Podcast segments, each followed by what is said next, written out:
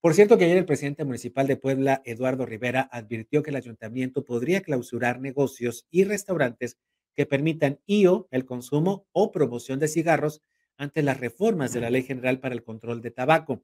Sin embargo, otro panista, el coordinador de la bancada blanqueazul en el Congreso del Estado, Eduardo Alcántara Montiel, advirtió que la Secretaría de Salud es la única responsable de verificar que las tiendas no exhiban cajetillas de cigarros, así que no se deje sorprender.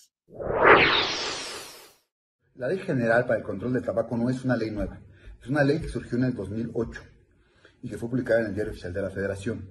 Esta ley tuvo una reforma última en el año 2022 y lo que se publicó el 16 de diciembre del año pasado fue una reforma al reglamento de esta ley.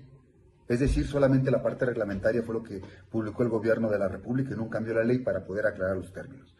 Ahora bien, me llamó la atención que algunos medios consignaron que el día de hoy el ayuntamiento del municipio de Puebla señaló que el área de normatividad comercial iba a estar revisando e inspeccionando los negocios. No pueden hacerlo. ¿Por qué? Porque la ley es muy clara en la competencia. La competencia de la ley, en su artículo 7, 8 y 10, da solo competencia a la Secretaría de Salud.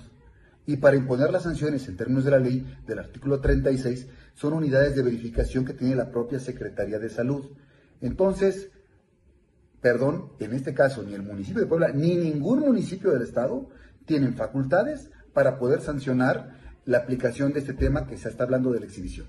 Entonces, si tú tienes una tienda, si tú tienes una tienda de conveniencia, no se dejen sorprender si llega normatividad comercial y les quiere pedir que les va a sancionar o que los quieran amedrentar, que los van a sancionar por estar exhibiendo eh, los cigarros. Es cierto, hay que cumplir con la ley, no deben de estar exhibidos, pero ellos no son la autoridad competente.